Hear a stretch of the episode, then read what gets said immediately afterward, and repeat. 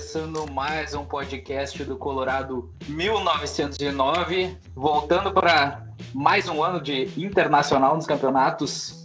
A gente tem que reca recapitular que a gente teve agora um hiato, a gente tirou umas férias, assim como o elenco do Inter, né?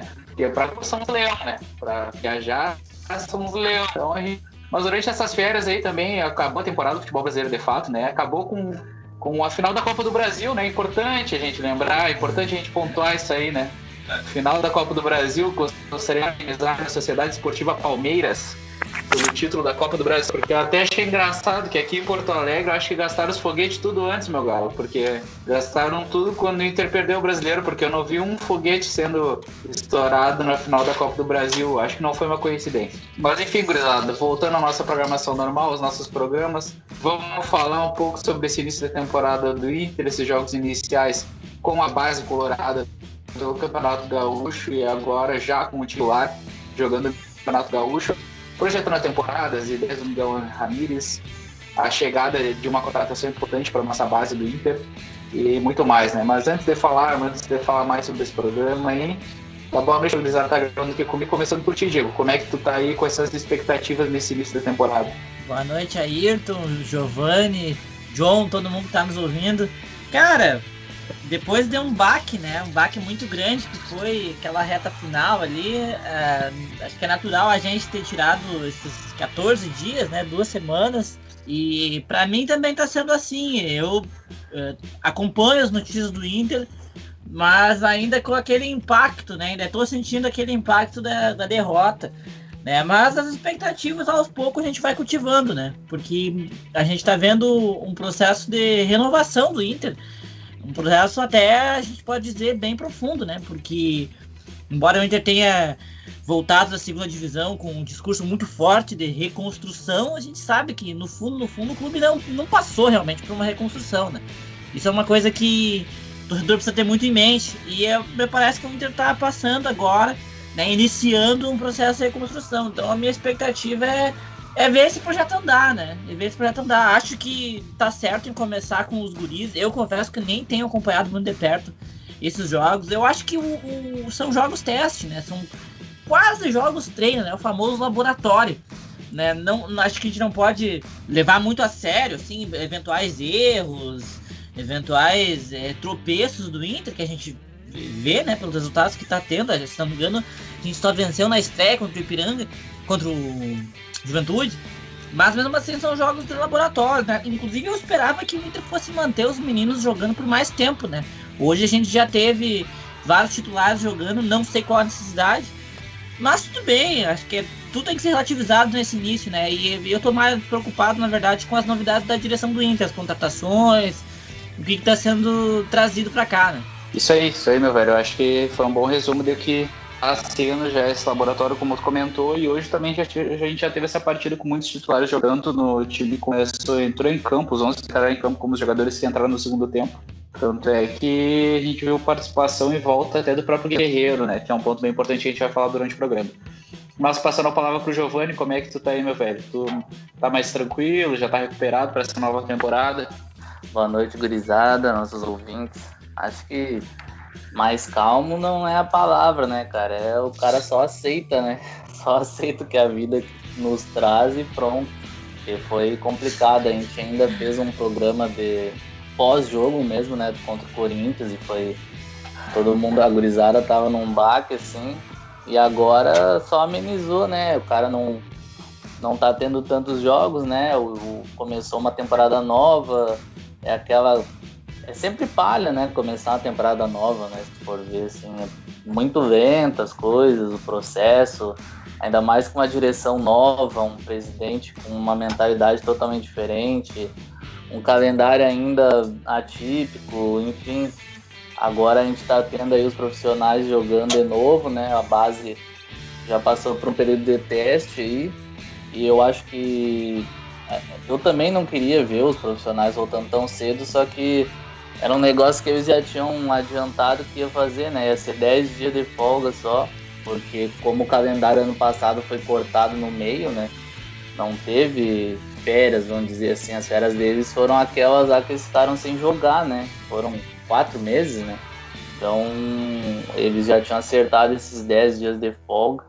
Por isso que agora estão voltando, né? O principal nome é o Guerreiro, né, cara? Nosso principal jogador, sem dúvidas. E vamos ver o que vai trazer agora esse novo treinador, assim. Questão da ideia não dá para saber muito, porque os jogadores, para mim, eles não. Tipo, nas pontas, às vezes, eles não são do gosto do treinador, então vai ser muito diferente ainda. Hoje, por exemplo, o Peglo jogou na esquerda, foi abaixo. Marcos Guilherme na direita como ponta não funcionou, essas coisas. Então vai ser um período bem cansativo assim no começo, porque a paciência da torcida não vai ser não vai ser grande por causa dessa, das mesmas figuras que a gente está vendo, né? A gente pode até ir conseguindo vitórias e enfim, mas a torcida qualquer coisa vai cair em cima de qualquer um. Hoje mesmo o Zé Gabriel mesmo com um gol, ele vai ser criticado pelo que ele fez hoje, né? As entregadas que ele rachou ali. Enfim, acho que vai ser bem difícil esse começo, porque a gente não vai ter grandes contratações, porque o mercado não ajuda, o calendário não ajuda. E esse time não vai ser desfacelado, assim, vai acontecer algumas mudanças, talvez saiam mais uns 3, 4 no máximo, mas vai ser isso. É, eu acho que começando por, por esse final que comentou, né? Esse início da temporada, início da temporada é muito diferente.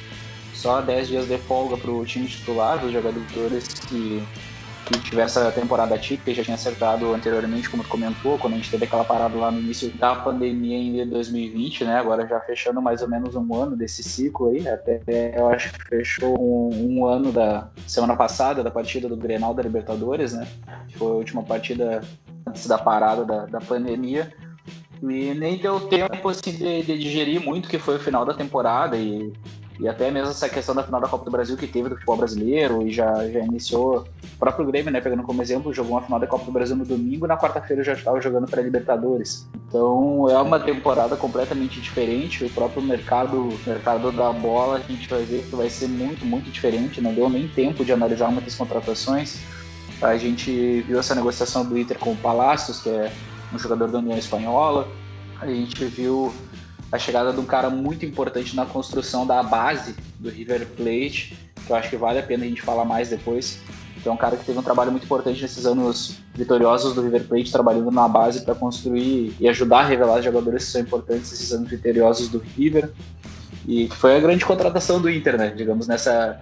Não dá nem para dizer nessa janela, né? Nesse, nesse intervalo de troca de temporada, porque o calendário a gente imagina que vai ser 2021, mas pode se estender para 2022, até porque a gente sabe que a situação da pandemia está muito crítica no Brasil, já tem alguns, algumas federações uh, parando alguns campeonatos, né? Se eu não me engano, o Paulista e o Carioca acho que vão, vão, vão ter uma pausa, né? E... Mas enfim, então é um começo de temporada diferente e aproveitando esse início, né, esses dias de folga desse time titular, a gente viu alguns guris da base, né? O Inter entrou com um time de, de jovens promessas, de jogadores que acho que tiveram alguns nomes interessantes nessas primeiras partidas. Foram, foram os jogos contra o Juventude, a estreia que a gente vence 1x0, o gol do Guilherme Pato. Depois o um empate entre dois jogadores contra o Pelotas, o gol do Johnny, um gol do Lucas Ramos. Depois uma derrota para o São Luís. E agora já o time titular voltando jogando contra o Ipiranga, né? Que era o líder da chave no Campeonato Gaúcho. Então a gente já conseguiu analisar alguns nomes interessantes nesse início de temporada, né? E ver, por exemplo, o Guilherme Pato voltando a jogar, que até foi emprestado, que é um ponto que a gente pode comentar para essa diretoria, se foi um acerto ou um erro, ainda mais considerando o esquema que o Miguel Angel pretende trabalhar com esses jogadores abertos de velocidade.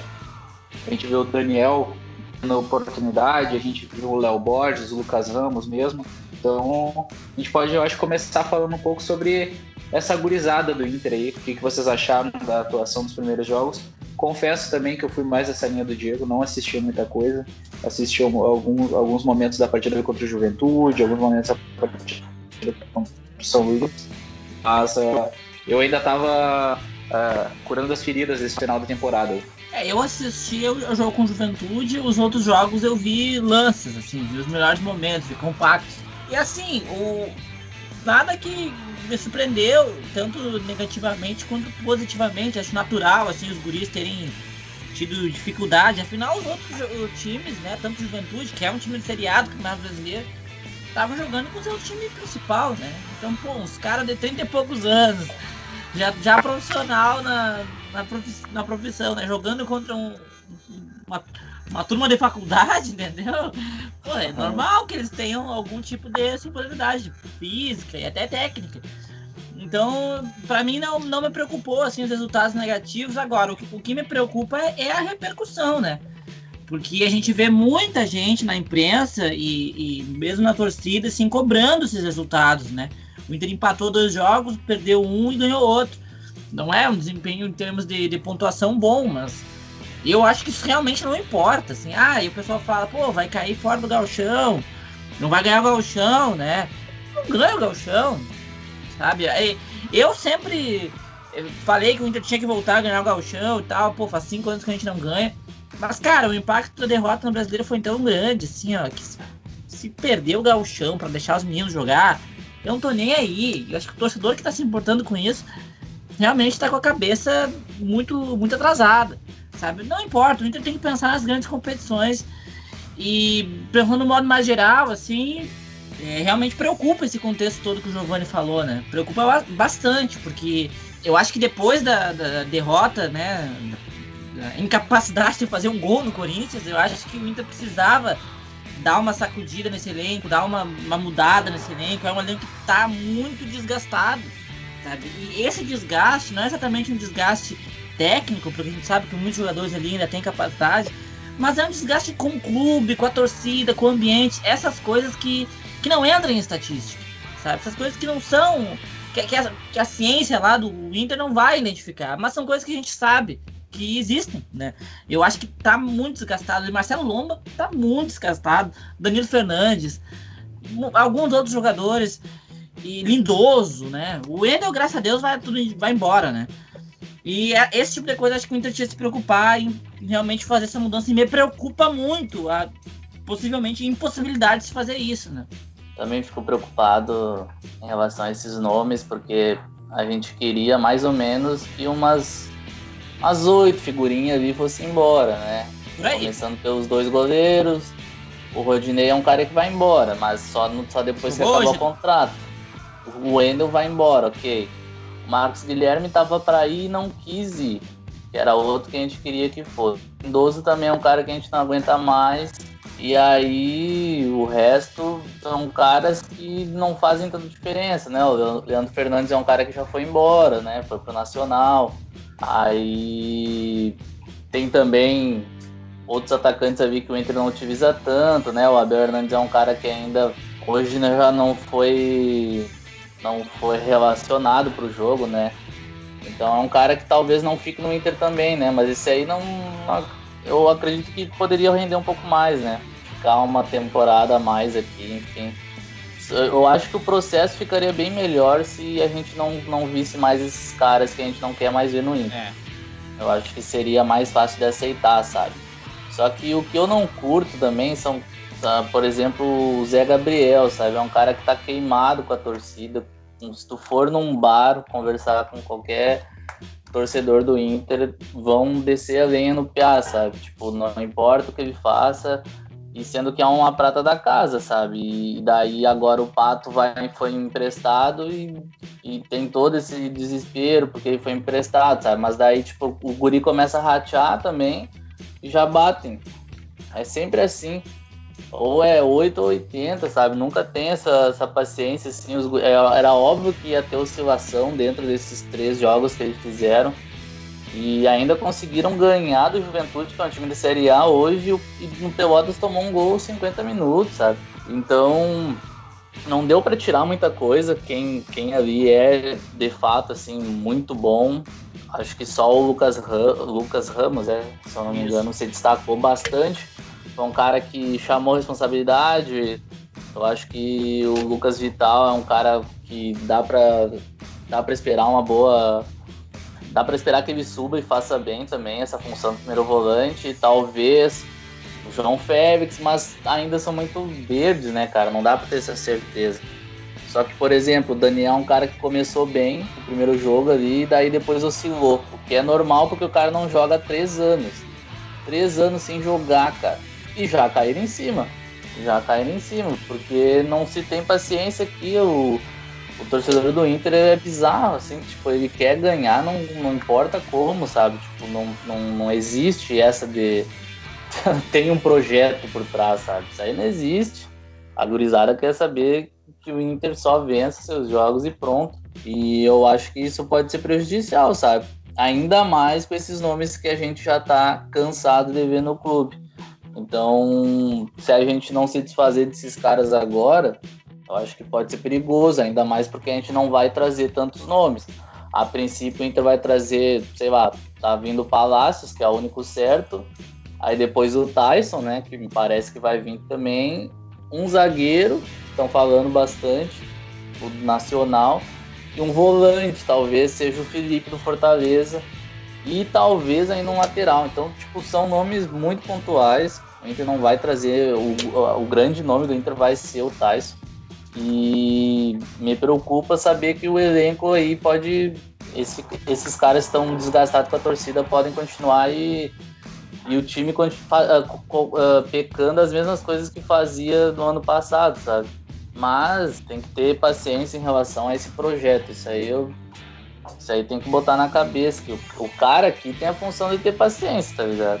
A gente que faz o programa, se a gente for começar a falar que nem esses caras de bar, aí fodeu.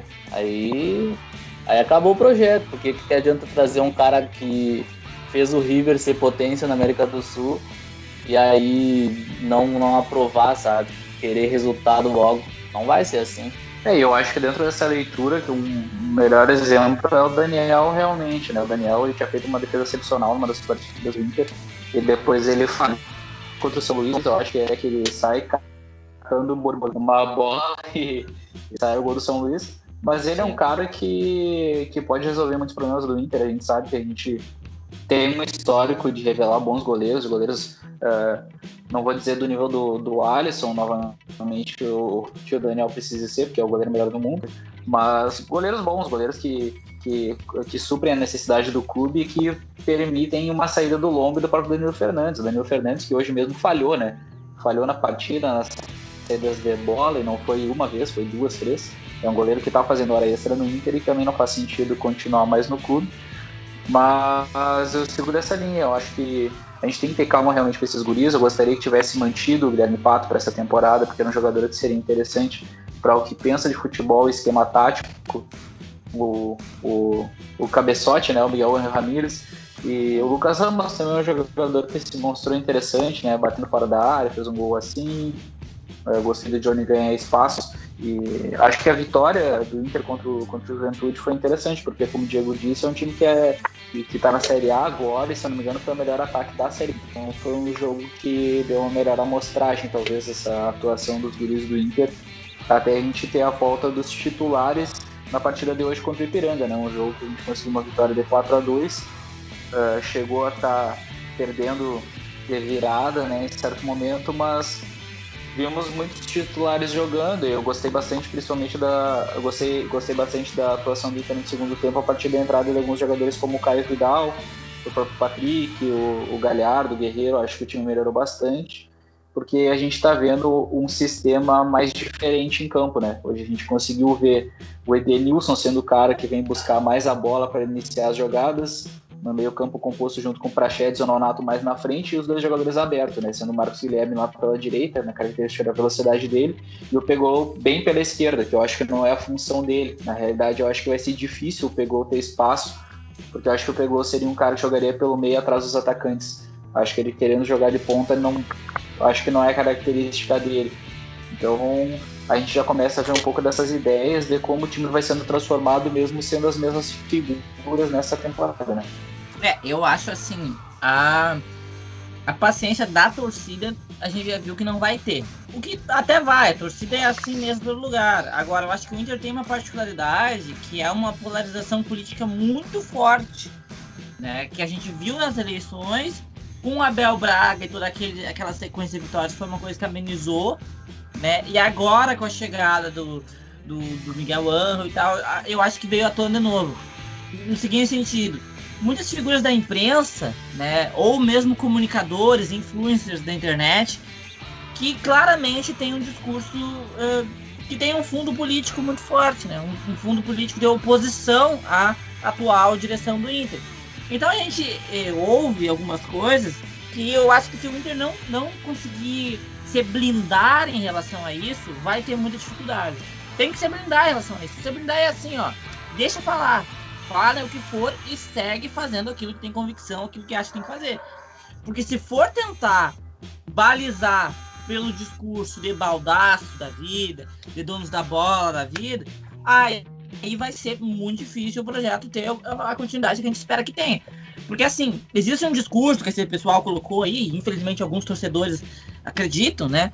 Compram com facilidade de que o Inter perdeu o campeonato porque foi roubado, o Abel fez um trabalho espetacular e agora a gente está aí tendo que ver essas, essas figuras estranhas no comando do Inter e já com pouca paciência, né? Afinal, era pro Abel continuar e ele fez um trabalho magnífico. Coisa que eu aqui discordo frontalmente, a gente já falou disso no episódio do Corinthians. O Inter perdeu o campeonato principalmente porque a qualidade do futebol do Inter era muito, muito básica, né? Muito pequena. Né? Então, eu acho que se a direção do Inter não conseguir se blindar em relação a, a, tudo que esse pessoal tá falando e tá falando com muita força, a gente vê todo dia aí nos, nos, grandes meios de comunicação ou na internet, vai ter dificuldade. Tem que se blindar em relação a isso. Deixa falar, ah, se o Baldaço acha que o Miguel Angel tem que provar ser melhor, deixa que fale. O Angel tem que no mínimo terminar o ano no Inter, no mínimo terminar essa temporada.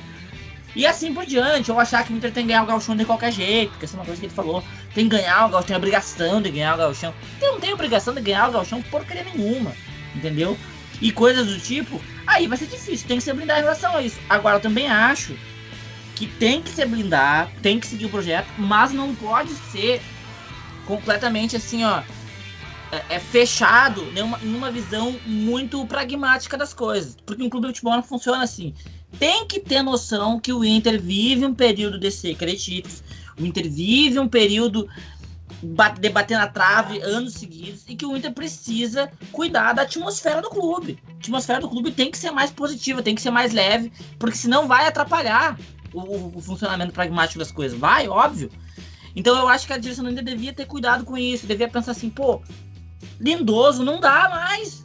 Não dá. Ah, mas ele faz a saída. Não interessa. Não dá mais. Esse cara tá marcado, não dá.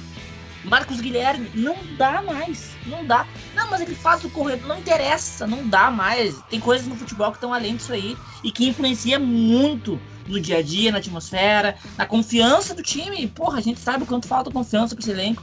Entendeu? Beleza, não vai ter dinheiro para trazer grandes reforços e tal, tudo bem.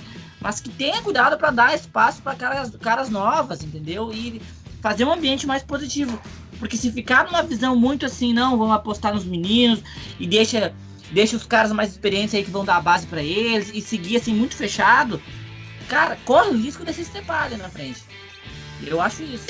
Cara, eu acho que, que, que é importante achar esse balanço, esse equilíbrio, assim, como o Diego comentou, de ter uma ideia, uma convicção sobre uh, montar realmente uma estrutura, uma linha de pensamento, uma filosofia do futebol, como a gente diz, seja um norte, né? Pra gente conseguir jogar mais futebol, jogar mais bola, que a gente comenta sobre o que faltou pro, Inter nesse final de temporada, ficou muito claro isso em alguns jogos. Mas eu acho que tem que ter realmente esse equilíbrio para entender que o Inter precisa ganhar títulos. E eu sou da opinião que eu gostaria muito de ganhar o Gauchão, sim. Uh, pode ser um título que não tem o mesmo peso como já teve em outros momentos, mas eu acho que para um bom início de temporada, para um início com confiança, até para ajudar a quebrar mais um paradigma, assim como foi o próprio Grenal, seria muito importante ganhar esse título, sabe? Eu acho que é uma forma de iniciar a temporada competitiva. Até porque, querendo ou não, a gente analisando a temporada passada, analisando os dois anos do, os dois últimos anos do futebol brasileiro, uh, as três grandes competições que a gente joga, sendo Copa do Brasil, Brasileirão e Libertadores, nesse ano Palmeiras levou Copa do Brasil e Libertadores, Flamengo ganhou Brasileirão. Na outra temporada, Flamengo ganhou Brasileirão e Libertadores. E a Copa do Brasil com o Atlético Paranaense. Então a gente tá vendo um desenho desses times sendo mais dominantes no cenário. Então, é. para a gente ganhar um pouco mais de confiança, para conseguir manter o trabalho, para bem, eu acho que seria bem interessante a gente ganhar o Galchão, uh, já quebrar esse estigma aí da Copa do Brasil, se manter o mesmo discurso desde 2017, tá tudo bonito, maravilhoso, renovar um contrato, levar com o pessoal, né? Eu acho que seria muito bom ganhar o Galchão. Eu acho que a filosofia e a ideia é importante a longo prazo, a médio e longo prazo, mas a curto e médio prazo eu acho que seria muito importante a gente ganhar esse, esse campeonato gaúcho, até para ser uma, uma breve recompensa para a torcida, porque querendo ou não a gente já está assim Então pode não ser o que já foi antes, mas seria ótimo para dar um pouco de, de alegria para o torcedor que está tá tão machucado nesses últimos anos. Não dá para ficar forçando também, né, cara? Que nem o Diego falou do Baldaço, ter esse negócio de ser obrigação vencer ele não, não falava isso nas, na gestão do Marcel hum. Medeiros, hum. sabe? Tipo, ele deixava quieto, era um bagulho que. Não, se acontecesse, beleza. Se não acontecesse, né? Então essa obrigação só começou desde que o Kudê veio e, e agora, principalmente, que assumiu uma nova diretoria, né, cara? Então não dá para cair nessas pilhas erradas aí, porque a gente sabe, o torcedor sabe que o Inter precisa de título. Tipo, nós, nós temos noção disso. Já, a gente bateu na trave demais agora, sabe? Não, a Copa do Brasil tinha sido um limite que a gente, a gente pensou que não ia alcançar. E a gente ultrapassou bizarramente. Então, a gente sabe que a gente precisa de título, sabe? Então, não é um negócio que tem que estar tá ali, ah, não, obrigação vencer o galchão e pronto, tá ligado? Não, cara, vai ser um trabalho, tá ligado? Eu quero vencer todos os títulos, mas é aquela coisa, o Inter tem que saber disso aí, porque essas, essas últimas duas competições que a gente perdeu foram muito dolorosas assim para a torcida.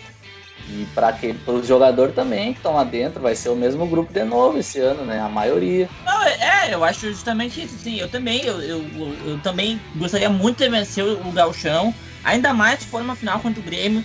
O Inter tem que ter essa noção, assim, de voltar a ganhar Granal com regularidade, assim, ganhar Granal não pode ser uma, uma coisa, uma exceção né, nas temporadas do Inter. E, mas eu acho que não faz sentido a gente estabelecer uma pressão pro Inter ganhar o Galchão, sabe? A pressão é pro Inter fazer uma temporada, pro Inter conseguir co colocar um projeto em andamento. O brasileiro ab abriu a chance de ganhar o ano passado, infelizmente a gente viu o que aconteceu. Mas perdemos para um time melhor que o nosso também, vamos deixar isso claro, sabe? Não, não tem nada surreal o Flamengo sido campeão do Campeonato Brasileiro de 2020. Essa outra coisa, assim, que as pessoas têm que ter noção, sabe? Porque daqui a pouco a gente vai achar que o Inter fez mais fiasco que o Grêmio. O Inter não fez maior fiasco que o Grêmio. Aliás, o Grêmio vem fazendo mais fiasco que o Inter tem alguns anos, né? Mas isso não se fala na imprensa gaúcha. O bom é bater no Inter. Bater no Inter é esporte, esporte nacional. Né? Lá deles eles não falam. Eles que fazem fiasco tem no mínimo uns três anos que estão fazendo fiasco, fazendo fiasco. É. O Inter não tá fazendo fiasco. O Inter tá indo no seu limite. O limite do Inter foi, foi vice-campeonato no ano passado. O, vamos olhar pro elenco do Inter. Era elenco para ganhar o campeonato do Flamengo? Não era.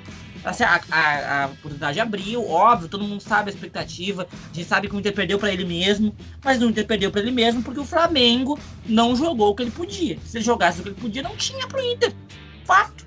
Entendeu? Então eu acho que esse ano a minha expectativa é ganhar o Galchão e ganhar a Copa do Brasil. Agora, eu vou pressionar o Inter terceira rodada, com os guris jogando. Ah, porque tem que botar o titular, porque o Miguel Angel tem que provar que ele é melhor que Abel. O Miguel não tem que provar porcaria nenhuma em relação ao Abel. Abel é passado no Inter. Aliás, é passado no Inter há muito tempo, né? Se não fosse essas tentativas recorrentes de ressuscitar o Abel no Inter, o Abel já seria passado no Inter há muito tempo. Ah, mas é ídolo, foda-se, vou falar igual. O Inter tá, não ganha nada em 10 anos, eu posso falar o que eu quiser em qualquer ídolo, todo mundo sabe. Aliás, torcedor pode falar o que quiser em qualquer ídolo, o Inter não ganha nada em 10 anos. O não aguenta mais ficar relembrando, relembrando. A gente quer ganhar título agora, né? E então eu acho isso. O Megalão não tem que provar nada em relação ao Abel.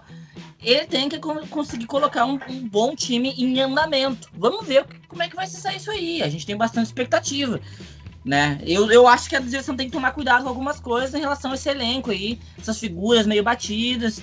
Eu, claro, eu gostaria de ver reforços de jogadores de ataque, jogadores para decidir jogo, que é o que faz falta. Mas vai ser muito difícil, não tem dinheiro e a janela, a gente sabe como é que tá, né? Então vai, vai ter que ser isso aí, né? E, e tem um ponto, né? O Inter, porque a gente chegou longe no final da competição, sendo que está começando um novo trabalho onde as peças são as mesmas, mas o sistema de jogo e o modelo de jogo que se propõe é um modelo de evolução. E por que, que eu digo isso na minha leitura? Se a gente fizer uma análise das últimas temporadas, a temporada passada do Cudê, uh, falo por mim mesmo, esperava que o Inter iria longe no Campeonato Brasileiro, porque a palavra-chave do trabalho do Cudê para mim seria consistência. Consistência no pontos corridos para poder continuar, chegar no final da competição e ser campeão. Quando a gente tinha um trabalho na outra temporada, era um trabalho muito pragmático, era um trabalho de força, era um trabalho onde também o futebol uh, mais ofensivo não era o norte. Com o Miguel Ramírez a proposta já é outra, já é um estilo de jogo diferente. A proposta já está mais clara que é jogar mais bola, é jogar mais futebol, mesmo com as mesmas peças, para a gente conseguir evoluir nesse, nesse quesito de ser um time mais. mais uh, quando a gente vê que o Inter venceu, ele jogou para vencer mesmo. Ele foi superior, ele criou mais chances. Ele foi um time de futebol que se demonstrou superior ao adversário. E isso seria também como a possível chegada do Tyson, né? Que seria um fator ah, determinante para isso na temporada. Então, é, eu acho que é assim, é essencial não cair nesse, nesse papo de que o Inter é obrigado a ganhar um título, porque uh, por mais que se mantenha essas peças, todos esses jogadores e tudo mais que já falharam, né? Já tem todo esse peso que a gente fala, tem que se ter essa análise de que agora a proposta está sendo dar um passo adiante nesse sentido. E, querendo ou não, infelizmente o Inter pelo mercado que tem, pelas opções que tem para chegar, pela forma como vai ser essa temporada, também não tem tempo de reformular muita coisa, né? Como a gente começou falando aqui, foram 10 dias de férias. Então nem dá tempo de fazer uma venda completa de jogadores, os times não vão fazer loucuras uh, no quesito financeiro, o próprio Flamengo, a proposta deles é manter os principais jogadores é. só, sabe?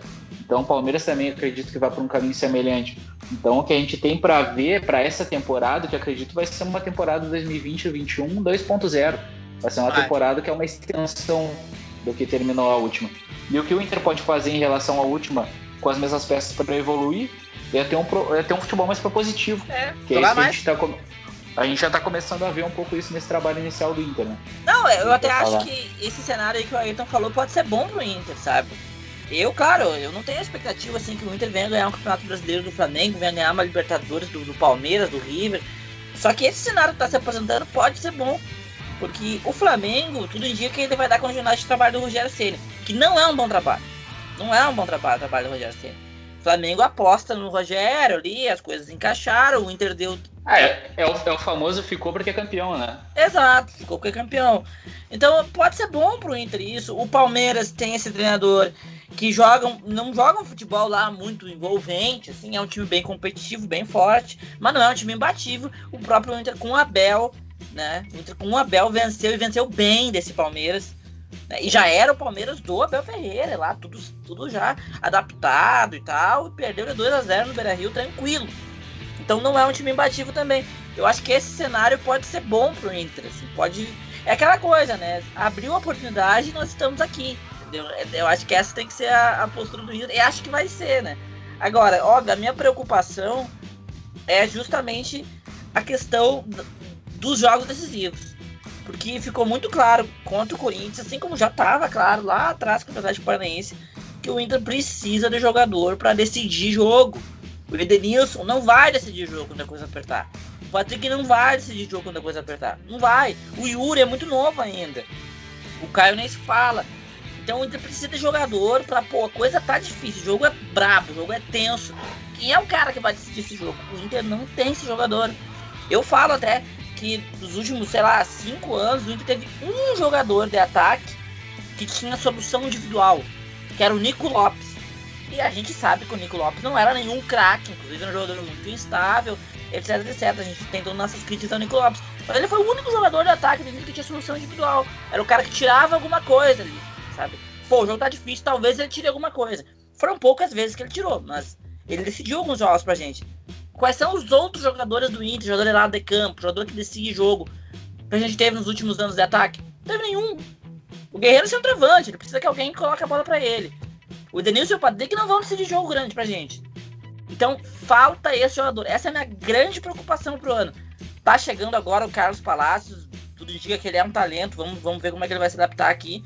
E a minha grande expectativa é o Tyson. Porque se o Tyson chegar agora, ele eu acho que ele muda o ambiente, sabe? Ele traz a torcida de volta, sabe? A torcida vai ficar animada de novo, de pô, ter um ídolo de volta, um cara identificado, um cara talentoso. Então, assim, eu tenho muita expectativa que ele venha, mas ele tem que vir agora, sabe? Porque se ficar para vir para junho, julho, aí complica. A gente nem sabe como é que vai estar em junho e julho. A gente não sabe se o campeonato não vai parar de novo, se não vai tudo parar de novo. Até, talvez fosse bom para parar de novo, né? Pro Inter recuperar condicionamento físico e tal, mas não vamos torcer para isso, né? É, eu acho que falta esse jogador mesmo. Eu acredito que o Tyson venha.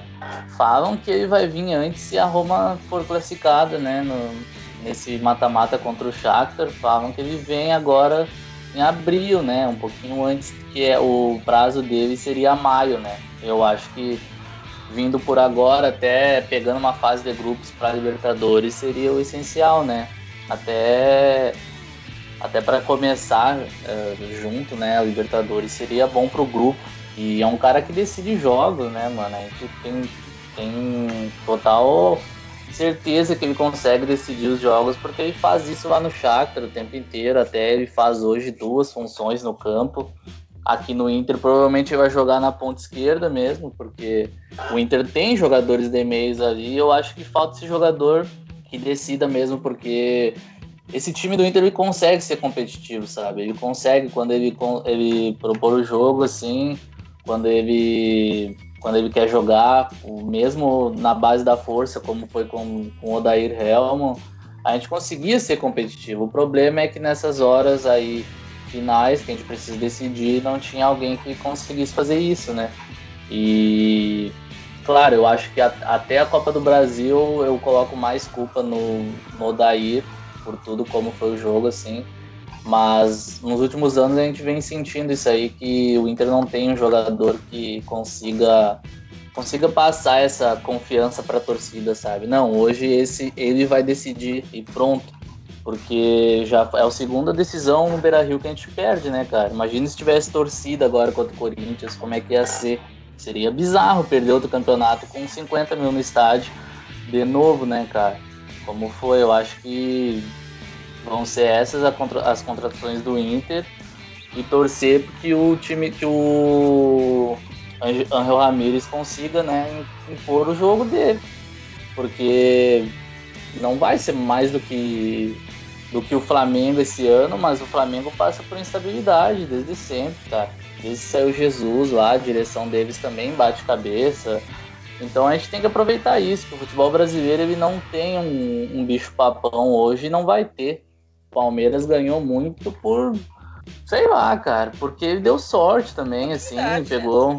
pegou uns adversários viáveis. O próprio Inter, se chegasse na semifinal contra o Palmeiras, o Inter poderia ser finalista com tranquilidade, sabe? Então o Inter, Inter deixou escapar essa nessa temporada. Eu acredito que essa, que essa de agora aposta muito no Galo, né? Mas o Galo também é aquela coisa, não ganha faz tempo. Começou é um trabalho com o Cuca. É, de, de novo, e gastou muito. Se, e quando tu gasta muito, tu tem mais pressão. E tu não tem o Jorge Jesus na casa mata, como foi o Flamengo. Então pode ser que o Galo se atrapalhe nisso aí também. Então eu acredito que a temporada se desenha para a mesma coisa, sabe? Quem conseguir aproveitar os, essas partidas assim, até mesmo a, o chaveamento do, dos jogos, consegue ir até o fim, sabe? O Grêmio mesmo foi até uma final de, de Copa do Brasil, não jogando bem o ano inteiro, dá para contar nos dedos quanto, quantas partidas o Grêmio fez boas, e os gremistas sabem disso. Então, cara, tem que o Inter tem que trazer esse cara que consiga decidir, porque esse ano a gente vai jogar mais bola, eu aposto muito nisso. O Inter vai jogar melhor esse ano e vai ter mais o Kudê não teve, né? Ele não teve um, um, um respaldo dentro do Beira Rio. Acho que esse ano o Miguel ele vai ter esse respaldo, vai conseguir transformar no campo, sabe? Acho que vai ter. A gente vai ter um pouco mais de futebol, assim. É, cara, e eu acho que uh, pegando, pegando o link ali que o Diego comentou antes de, de que talvez seja bom pro Inter essa temporada, de a gente continuar mais ou menos onde a gente parou antes e partir para o próximo passo, o Inter é uma, das, é uma das equipes que foi mais competitiva na, na, última temporada. Acredito que é aquela que tem mais reforços internos, né? São os jogadores que retornam. Que são dos jogadores essenciais. Verdade. Porque o próprio Galhardo também, que acabou jogando muito pouco no final da temporada. Então, dentro desse cenário onde a gente tem um mercado que praticamente não vai se movimentar, o Inter é o que mais se reforça os jogadores que voltam. E dentro disso, pensando como o time do Inter vai se propondo esse novo esquema, a gente já viu hoje contra o Piranga, como eu comentei antes, o Edenilson foi um jogador que fez uma função de buscar a primeira bola no meio campo.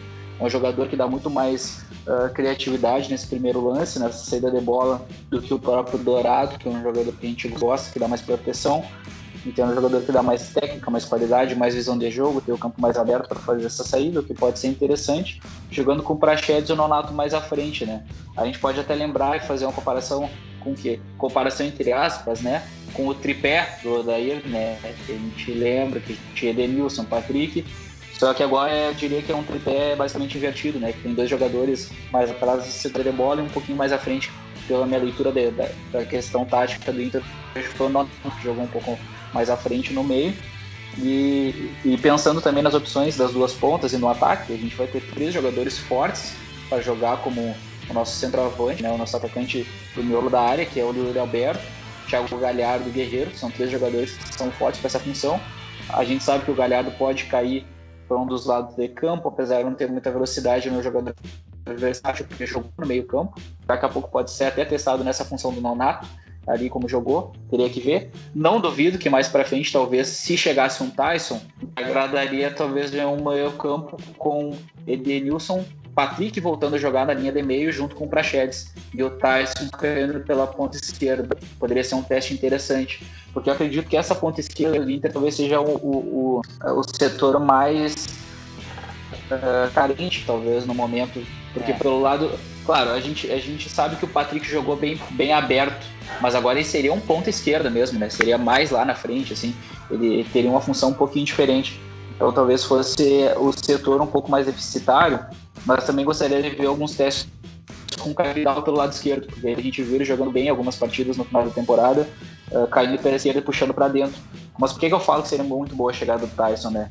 Eu imagino que daqui a pouco a gente poderia testar um time com Edenilson, Patrick Prachedes no meio, Tyson pela esquerda, Bosquilha pela direita, cortando para poder bater para o meio, e na frente o Guerreiro e o Alberto. Seria um, um time muito interessante na minha visão, porque a gente poderia aproveitar uh, algumas forças interessantes que ficaram nesses jogadores que eu citei. Porque seria diferente. No tripé que a gente vê do Odair, no tripé é muito de força, de imposição física. Sim, Esse time do, do Miguel Angel que eu vejo agora é um time muito mais de movimentação e de troca de passes rápidos. É um time que, é. que, que, prioriza bastante essa movimentação, essa chegada incisiva. A gente viu alguns lances na partida de hoje, que com, com, com algumas trocas de passes movimentação uh, entre as linhas, do adversário conseguia chegar rápido no ataque, né? Com algumas bolas enfiadas interessantes, até teve um gol que o Prachedes perdeu, né, que tentou encobrir o goleiro, pegou mal na bola. Então, uh, eu acho que o Inter tem peças interessantes no elenco. É, dentre desses times que estão lá em cima, talvez seja o time que se auto-reforça da forma mais forte mas ainda falta esse cara diferencial que seria o Tyson e encaixaria perfeitamente ainda mais nesse no esquema e na proposta do Inter, porque a gente sabe que a gente não tem esses pontas, né? Esses pontas faltam nesse elenco colorado. É, eu, eu acho que nesse raciocínio do Ayrton aí de alto reforço, realmente o Inter traz muitos jogadores, assim, e se a gente olhar de uma forma geral, o elenco é bem interessante.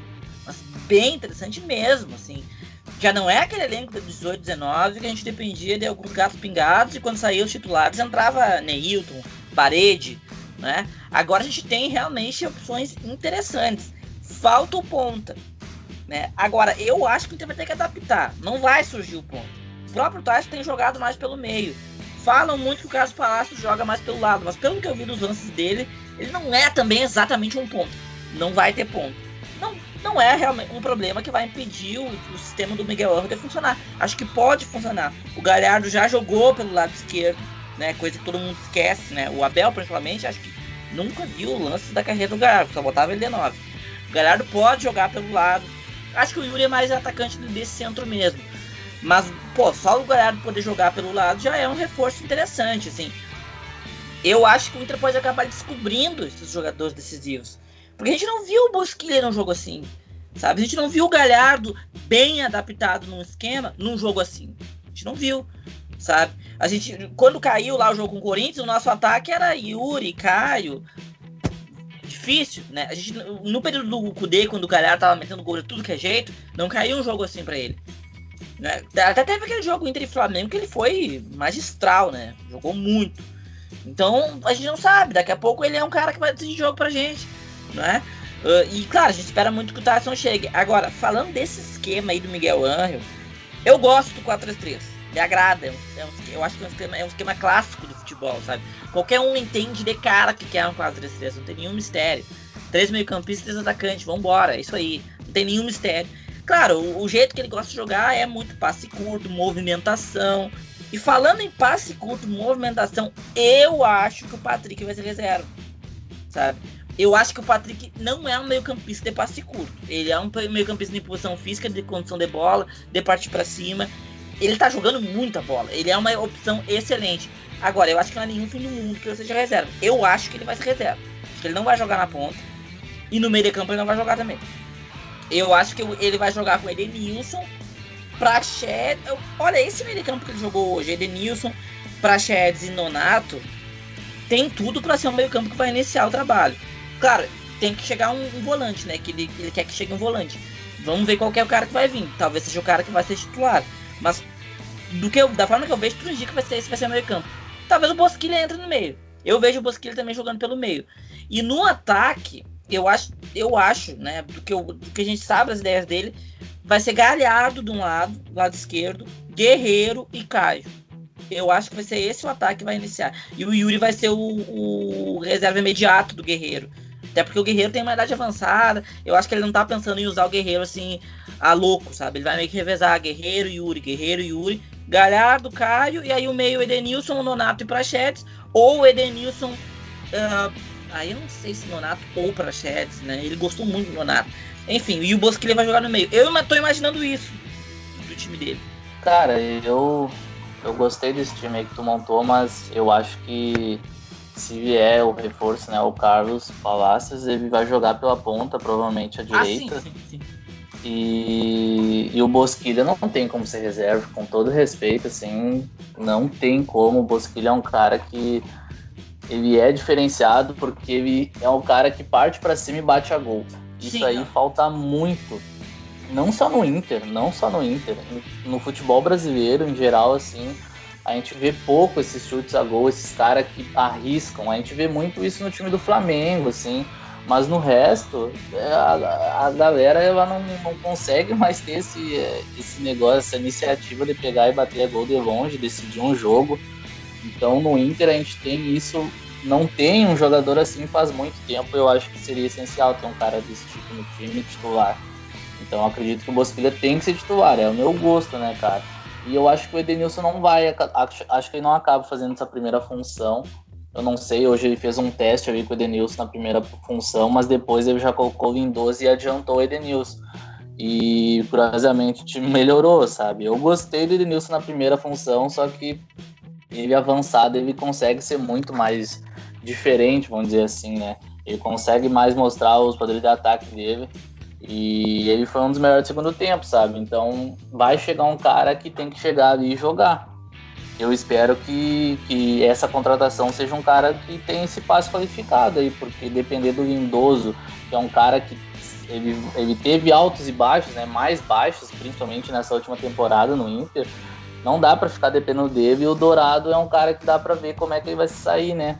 Também. Porque não, não é um cara descartável, né, cara? Porque ele pode muito bem aprender a jogar, sabe? A gente não viu ele com o Kudê porque não deu tempo. O Dourado tava voltando, o Kudê já tava nessa, né? Tava quase saindo. E com o Miguel a gente não viu ainda, com o modelo que, de, de, proposta de jogo, a gente não viu o Dourado ainda. Então a gente pode, ele pode muito bem conseguir jogar ali. Eu queria um cara que, já soubesse fazer essa função, né? Um cara que chegue e farde, né? Mas a gente tem um grupo que até olhando assim as peças eles são qualificados. Só que é essa coisa, tem que ter um cara decisivo, principalmente pelas pontas que hoje eu vejo que é o caminho para ser campeão aqui no Brasil. Quantos jogos a gente viu sendo decidido por caras que jogam na ponta, o Bruno Henrique, o Everton no Grêmio, o Keno no Galo agora é um cara que faz isso bastante, o Hulk talvez seja esse cara no Galo também. Então o Inter precisa se adaptar. Rony? Que é o que está tá acontecendo. O Inter precisa correr atrás disso aí também. Não dá para ter o Neilton, o Parede, como a gente teve, o Marcos Guilherme agora, que nem é, nem faz nada. A gente não sabe a função dele. Então não dá para depender mais desses caras assim, tem que se adaptar. O Marcos Guilherme é o famoso triatleta, né? Corre, pedala e nada. O famoso triatleta, para quem não conhece, então é, é o de praxe, né? Mas eu acho que, cara, assim, eu acho que a gente tem opções interessantes para daqui a pouco montar um meio-campo uh, semelhante ao que. Porque uh, o time do Odair a gente jogava num 4-3-3, né? A gente jogava com, com o Sobs aberto de um lado, o Dali aberto lá na direita, como um 10, meio torto. E a gente via que funcionava bem o meio-campo do Inter com o Edenilson e o Patrick, né? Foi, foi o momento que os dois se destacaram bastante também naquele, naquele cenário. E daqui a pouco uma chegada, eu acho, de um, de um Tyson pela esquerda. Eu, eu, gostaria muito, talvez, de, de, ver assim, um time com o Edenilson, o Patrick pelo meio, o Tyson na esquerda, Bosquilha na direita, cortando para bater, e um Yuri Alberto de centroavante, sabe?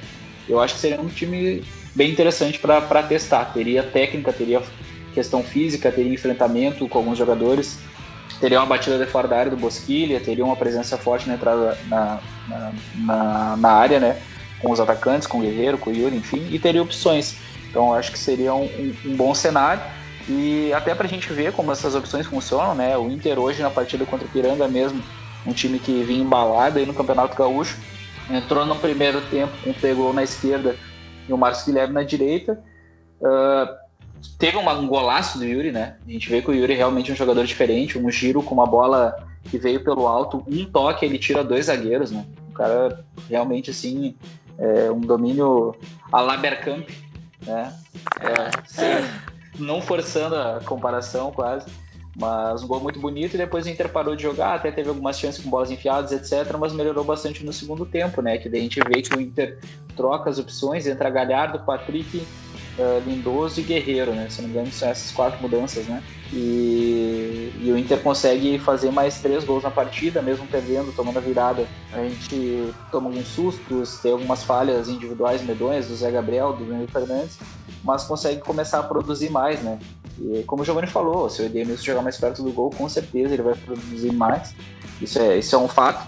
Mas daí eu acho que a gente tem que definir mais quem vai ser essa primeira, essa primeira função, né? Eu acho que o Dourado é um jogador interessante, não precisa descartar, o Johnny também. Até acho que não seria necessário buscar um jogador de fora do Brasil, se for para fazer uma função no jogador de proteção. Acho que a gente tem essas duas peças no elenco, não precisaria trazer outro jogador, porque se o teste do Edenilson na primeira função é para dar mais eh, qualidade na saída de bola, né? talvez mais velocidade, um passe mais vertical do que um passe horizontal, mas é, Hoje a gente já conseguiu ver um, um, um, time um time interessante, assim, um time que produziu mais e esperando também que alguns jogadores evoluam mais, né? O Caio Vidal é um jogador que pode ser bem importante para essa temporada se ele conseguir amadurecer no futebol. É, eu acho que esse meio de campo que ele, que ele colocou com o Edenilson de primeiro volante já dá um indício assim que falta o primeiro volante para ele. Porque eu acho que esse meio de campo aí é o meio campo dele. É Edenilson, Nonato e Praxedes. Porque o Bosquilha tá fora ainda. Eu acho que o Bosquilha vai se titular com o Miguel, né? Mas eu acho que ele vai se titular no meio. E aí, assim, tô chutando, mas eu imagino que se não vier nenhum volante e tal, vai ser Edenilson, Nonato e, e Bosquilha. E o Patrick vai ser reserva. Eu realmente não consigo ver o Patrick entrando de titular, assim, nesse time. Porque esse meio de campo aí do Odair, que o Patrick jogava pelo meio, era um meio de campo assim, de função física, né? De marcação uh, muito pegada e tal. Ele não é um jogador de passe curto, nunca foi. Pelo contrário, ele pega a bola e fica com ela, né? E parte para cima, etc. O Odair também gostava de jogar ele na ponta. E eu até acho que o melhor momento dele foi jogando pelo lado agora com o Abel. Ele realmente jogou muito. E eu, eu não acho que vai, vai ser a ideia do Miguel Angel. Ele não vai querer o Patrick por ali. Agora, óbvio, a gente tem uma excelente opção no banco, né? Porque aí você tem o Patrick que pode entrar tanto no meio, se tu quiser, ah, o jogo tá brabo, bota um cara aí pra fazer alguma coisa diferente no meio, bota o Patrick, entendeu? Ou mesmo no, no meio, no, na linha de ataque ali, né? Eu acho que o cara vai ser titular no início, sim. É que eu tô pensando com o elenco de agora, sabe? Eu acho que, que é o que ele tá pensando. Claro, se chegar o Palácio, acho que o Palácio vai titular na direita, o Galhardo na esquerda e o Guerreiro na frente. Eu acho que vai ser isso. Aí, claro, se chega, se chega o Tyson, se chega o Palácio, é outra história, né? E o Bosquilha no meio também. Pode funcionar, vai ser legal. Agora, eu tenho medo, assim, da, da pressão da imprensa, assim, porque a imprensa não vai entender. E acho que já não tá entendendo. Acho que a pressão depois de hoje já vai ser muito forte, sabe? É, muito, muito chiado, né? Muita coisa se falando, donos da bola e tal, os caras que não sabem porcaria nenhuma de futebol vai ser difícil. Eu acho que o Miguel tem que se blindar completamente disso. Não tem que ouvir, fazer conta que nem existe. Não, não abra a internet, né? Sabe? Cancela a internet dele. Não deixa ele ver essas coisas, sabe? Porque isso aí não importa. Só uma última coisa sobre o Dourado. Eu realmente imagino que ele tá pensando nesses jogadores no meio de campo. Edenilson, Nonato, Prachedes e Bosquilha. Do elenco do Inter, né? Se não chegarem em volante. Eu acho que esses são os caras que ele tá pensando pro meio de campo. O Dourado não entra. O Dourado é um jogador que tem mercado. É um jogador já jogou muito tempo no Inter, ele tá desgastado. Eu não gostei da postura dele como capitão depois do Inter perder o campeonato, falando de arbitragem, falando disso. Isso não é a postura do capitão do jeito que o Inter perdeu o campeonato. Eu acho que se ele não vai ser utilizado no meio de campo, se ele não tá no leque das principais opções, ele teria que se adaptar a jogar de zagueiro. É muita coisa. Nunca jogou de zagueiro na vida. É um, uma boa moeda troca. Eu falo pra vocês, é uma boa moeda troca. Tem mercado, dá para negociar tranquilo. Ó, e dá para fazer um bom negócio, se quiser. Claro, todo mundo vai chiar, né? O senhor Baldasso lá vai fazer uma live de duas horas só pra tentar tirar a direção do Inter por causa disso. É o que eu falei, tem que se blindar disso. Agora, se, se ele não tá no, no, leque das opções no meio de campo, eu acho ele uma, assim, uma excelente moeda de troca. e eu não reclamaria de negociar nesse contexto. É, eu concordo contigo. Concordo. Ele, como a gente, a gente tem bom, boas peças, não à toa que o Edenilson, o Patrick e o Cuesta são os, caras que estão sempre no radar dos clubes brasileiros, né, cara? Tá até de fora, assim, justamente porque o Inter vem fazendo campanhas aí de, de quase, né? Mas esses caras a gente sempre fala, falta alguém de peso para jogar junto com eles, porque qualidade esses outros têm. O Dourado é mais um, sabe? O Dourado é um cara que ainda não engrenou no Inter, ficou muito tempo machucado. E a gente esperava bem mais dele, né? Pelos, até pelo surgimento dele, foi, foi rápido, né, cara? Foi um cara que se afirmou rápido no time e daí se machuca e não consegue mais jogar. Então a gente, né, a gente já tá meio que cansado de algumas figurinhas e como a gente pede para liberar esses jogadores que já estão marcados, o Dourado seria mais um, infelizmente. Mesmo Sim. sendo nossa cria, ele teve aí desde sempre nesse grupo e não conseguiu se afirmar, sabe, como um cara vencedor. Isso aí dói, não só nele, mas na torcida também, cara, porque não é fácil. E como tu falou, ele é um cara que tem mercado e dependendo de, de, um, de um, jogador que pudesse vir pro Inter, seria um, um baita reforço, porque o Dourado, nesse esquema, eu também não vejo ele sendo solução logo de começo. Eu acho que ele pode se adaptar, como a gente não viu ele ainda jogando num esquema que jogasse uh, como a proposta de, de atacar o tempo inteiro, ter a bola o tempo inteiro. A gente não, não sabe como é que ele joga, né? A gente não viu isso.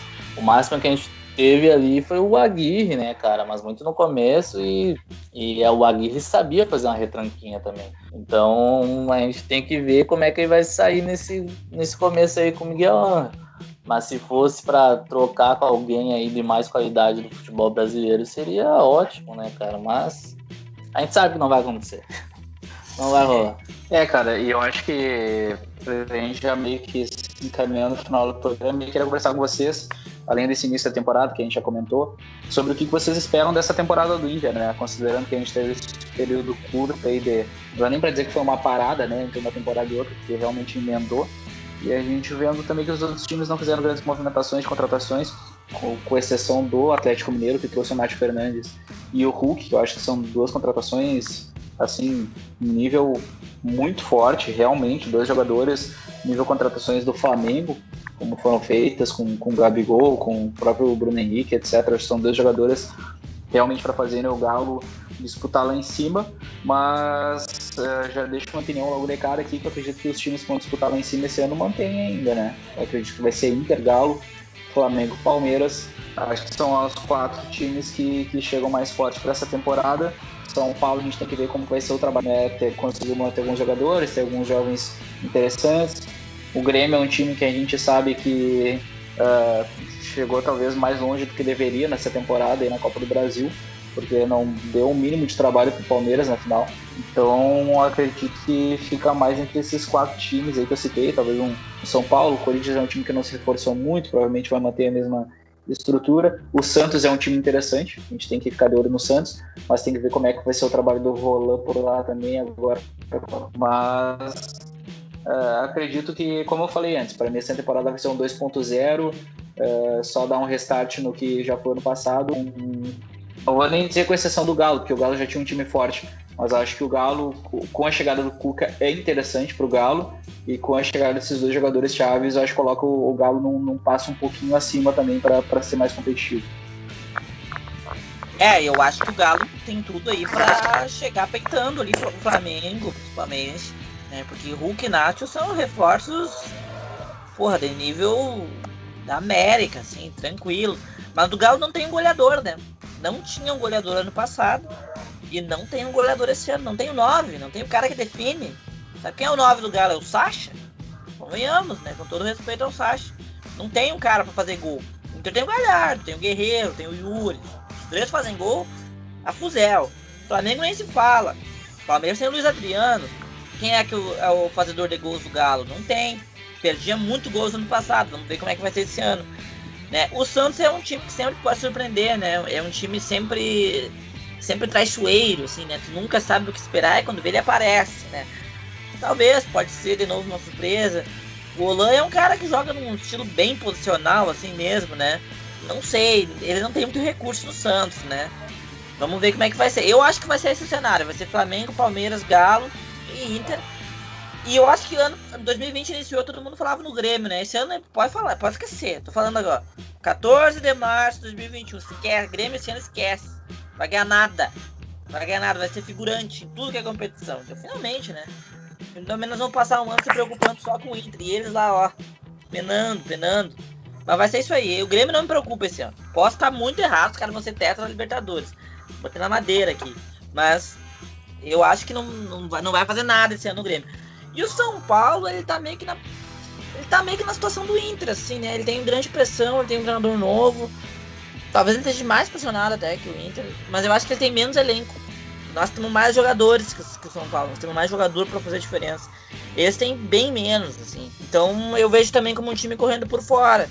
Sabe? Eu acho que, cara, é uma, é uma temporada que ela se apresenta bem promissora pro Inter, sabe? Porque que o Inter se reforçou dentro do seu próprio elenco. O Inter, apesar de tudo, apesar dos baques, ele tá com um elenco assim que tá pronto para ganhar, cara.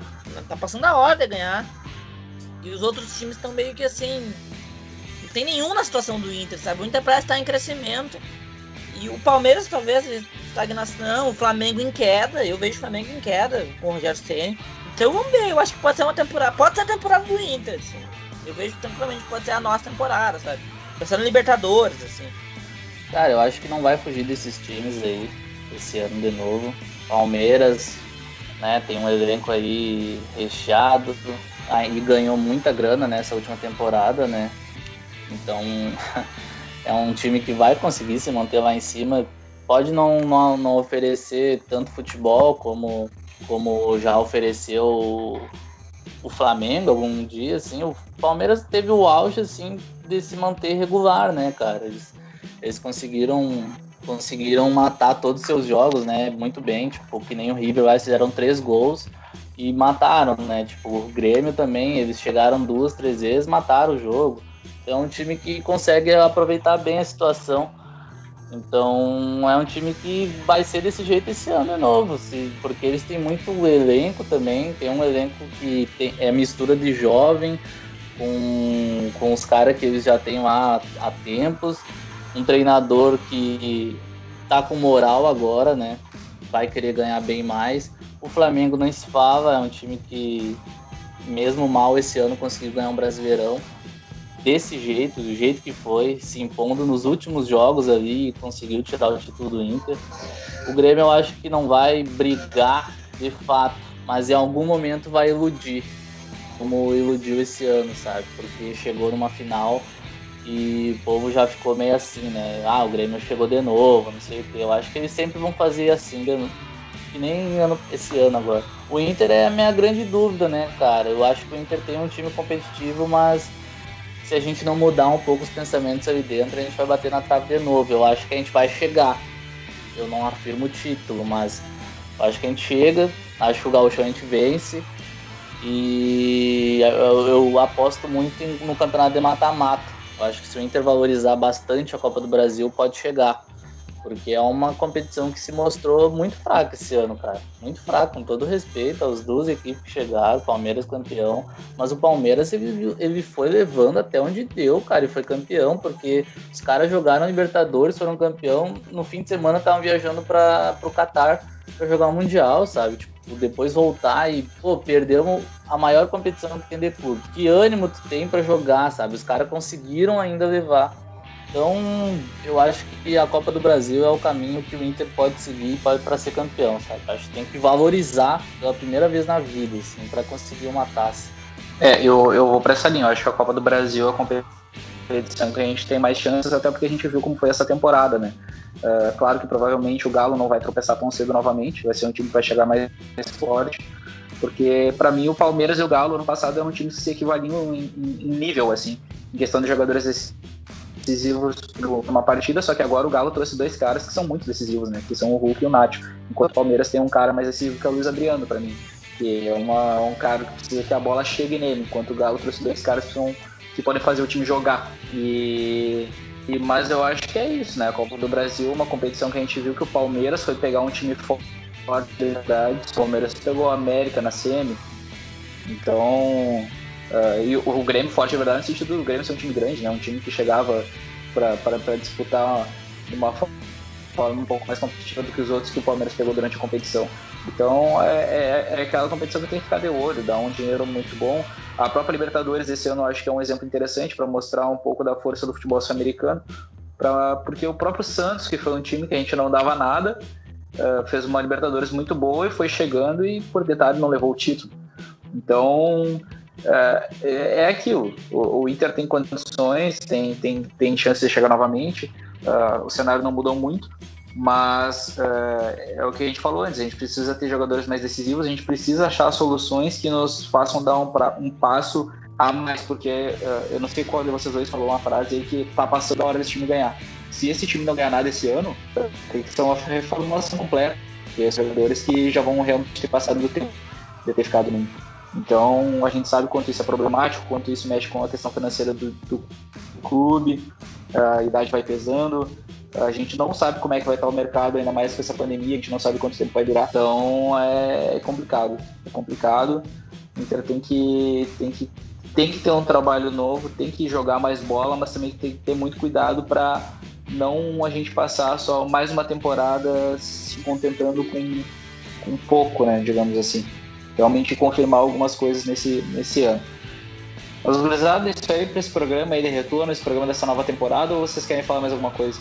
Não, é isso aí mesmo, cara. É, é essa é uma temporada chave para esse elenco aí, para esses jogadores. E a minha expectativa é realmente o Inter ganhar o Galchão né, e, e chegar firme na Copa do Brasil para ganhar. Nas outras competições eu não espero que o Inter ganhe, mas eu acho que o Inter vai ter boas chances, cara. Porque se a gente olhar essa temporada 2020, Cara, se não fosse aquela turbulência ali da troca do Cudê pro Abel, cara, a gente tinha plenas condições de ganhar a Libertadores. Fala com tranquilidade, assim. Olha o Santos, onde foi. Sabe, a gente ia pegar Racing, depois Santos e Palmeiras. Completamente viável. E pode acontecer de novo, né? Então, eu acho que a, Libertadores, assim, é que o Guto falou, né? Competição de mata-mata. É, eu não vou pressionar o Inter pra ganhar. Mas eu acho, assim, esse cenário bem possível da gente ganhar, né? Vamos ver, né? Vamos ver. A expectativa é mais pro Gauchão Copa do Brasil mesmo.